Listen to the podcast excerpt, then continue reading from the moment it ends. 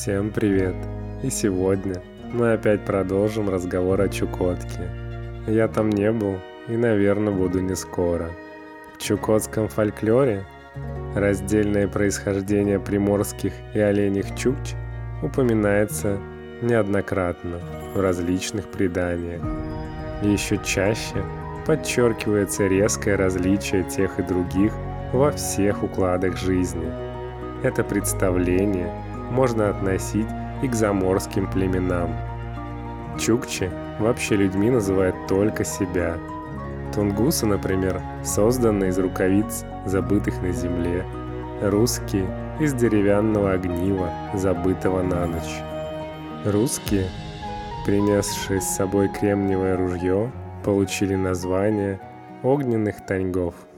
Люди, которых создает Тентанамны, сначала очень беспомощны.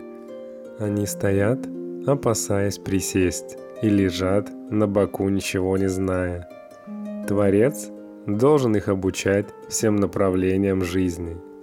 Вообще, в чукотских преданиях и легендах странным образом чередуются два противоположных ряда сведений. Один ряд сведений считает оленьих жителей коренными и противополагает им собачников, как враждебное племя чужих, даже другого происхождения. Другой, напротив, ослабляет значение оленеводства, называя чукч старинными морскими жителями, промышленниками тюленей и противопоставляет их то богатым оленям таньгам, то даже ламутам, оленям, людям. Для объяснения следует допустить несколько последовательных наслоений племен, собачников, на оленях, людей и так далее по кругу. Представления Чукч о внешнем мире, заключающихся в сказках, таковы. Наша Вселенная имеет ограниченное протяжение и не особо велика. По крайней мере, Чудесное воздействие шамана может выкинуть за ее пределы обреченное лицо. Над нашей Вселенной и под нею также с востока и запада другая Вселенная, Наркенен, впрочем, совершенно подобная нашей. Относительно их числа и описаний общее число Вселенных достигает девяти. Жители этих Вселенных ведут точно такую же жизнь, как и люди, причем из одной вселенной можно заглядывать через особую дыру, закрытую крышкой. Дыра эта расположена в зените под самой полярной звездой. Жители Вселенной, находящиеся над нами, называются Верхний народ, рассветный народ. Добраться к ним так легко, что многие молодые люди отправляются туда пешком и, достигнув земли небесного рубежа, просто поднимаются вверх по крутому подъему и попадают к верхнему народу.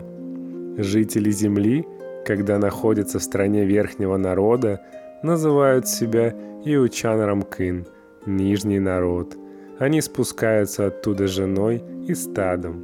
Впрочем, в земле верхнего народа живут души с нашей земли – Души умерших, сжигаемых на кострах, поднимают вверх в струях дыма и попадают в верхнюю страну. Кроме этих вселенных, координированных между собой, есть еще особая, небольшая вселенная. Например, темная вселенная птичьей женщины Кэлэ, которая уносит туда души, похищенные ею при помощи болезней, и откармливает себе их на пищу. Ну а на сегодня мы заканчиваем с чукотским фольклором и начинаем сказку. Присаживайся поудобнее. Мы начинаем.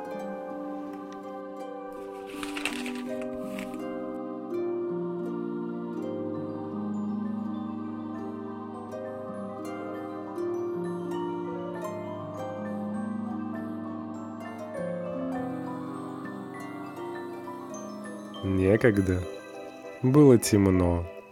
Были только две земли — Луран и Кенечвеу. На полуденной стороне сидел Творец и думал, как бы сделать свет. Создал ворона, сказал ему, «Пойди, продолби зарю».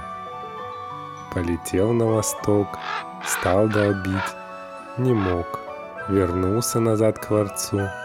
«Я не могу это сделать», — говорит ворон. Схватил его, кинул в сторону. «Не нужно тебя. Пошел, живи сам, кормить тебя не стану. Ищи пищу сам». Сделал Творец трясогузку. Она была сперва большая, красивая птица. Полетела, стала долбить, весь нос избила, продолбила маленькую дырку, вернулась назад. «И что?» – спрашивает Творец. «Что успела?» Маленькую дырку продолбила. Так продолби большую. Пошла назад, стала долбить. Долбила, долбила, сделала дыру, как окно. Заря брызнула, и стало светло. Весь нос избило, тело иссохло, перья ее облезли, и крыльев нет. Пошла пешком к Творцу. По дороге пищи нет, совсем иссохла, кости утончились, стала очень мала. Пришла она к Творцу и спрашивает, «А что сделала?» «Сделала. Теперь светло на земле». Снова одел ее перьями, заострил остаток носа, дал ей жилище под кочкой. «Живи хоть здесь, размножай детей». В пищу дал ей земляных червей, потом Творец сошел на землю — набросал нерпичьих костей и сказал «Будьте люди». Ушел назад, сидит и думает, кого бы послать за вестями на землю. Создал белую куропатку и послал ее. Говорит, пойди, навести землю и людей. Пошла, немного прошла, вернулась. И говорит Творцу, Слишком далеко худо, не могла дойти. Схватил ее, бросил в тальник.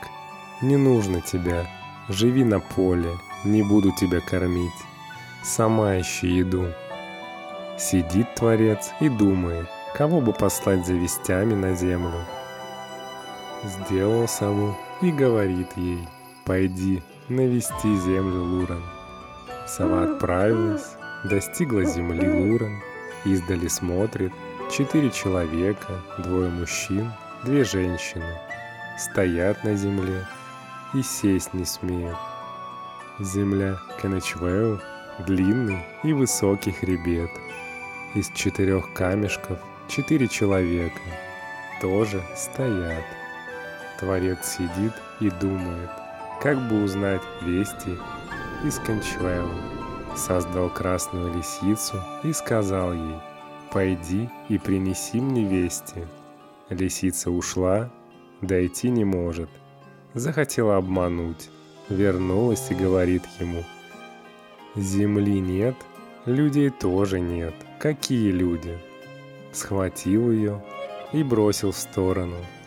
«Не надо тебя, живи на поле, сама еду ищи, кормить не буду». Создал он белую лисицу и послал ее. «Пойди, посмотри, принеси весть, что там делают люди». Белая лисица убежала, прибежала на землю Кеннечвейл, издали посмотрела и видит, стоят люди, не садятся. Испугалась, побежала назад, прибежала к Творцу, запыхавшаяся. Ну что, о, люди, что они делают? Издали посмотрела, испугалась.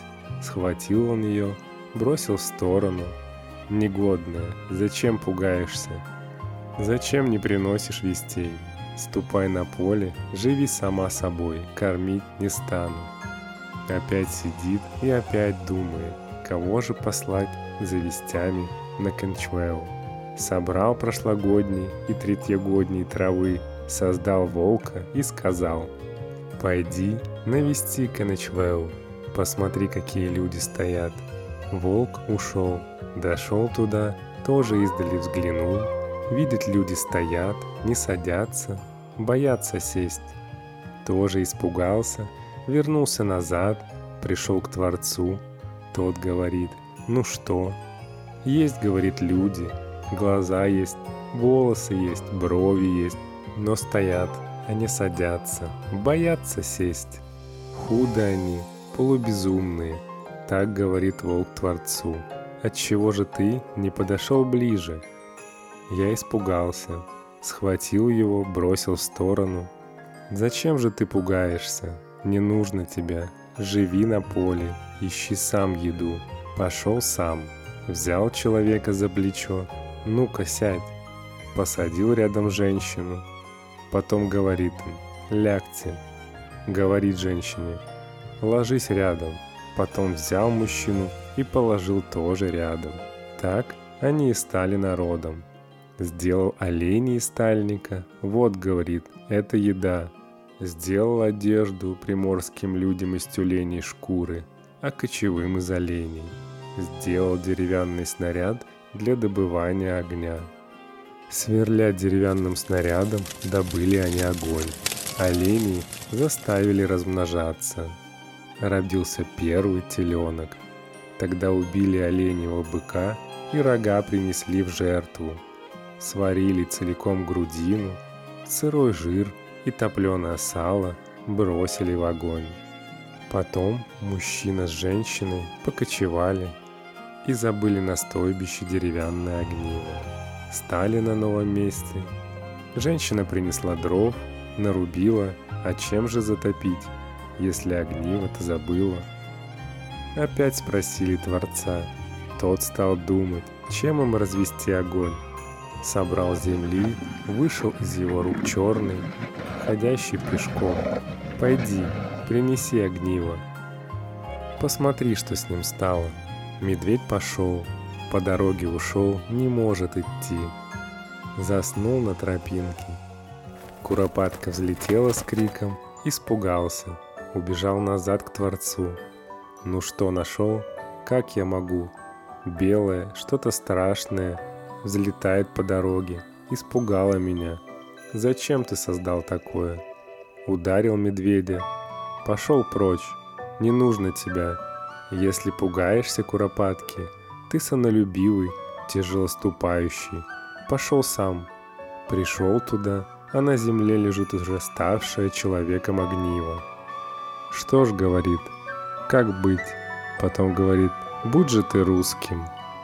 Пусть приморские и олени и люди ведут с тобой торг. Записано от Чукчи Рамкенын на реке Амалонь в 1895 году.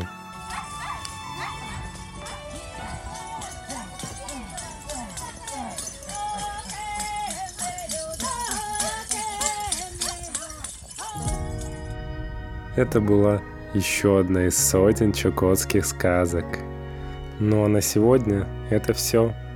Мы заканчиваем и закрываем книгу. За музыку спасибо Перри Тюн, Сейка Кавасаки. До встречи и хороших снов!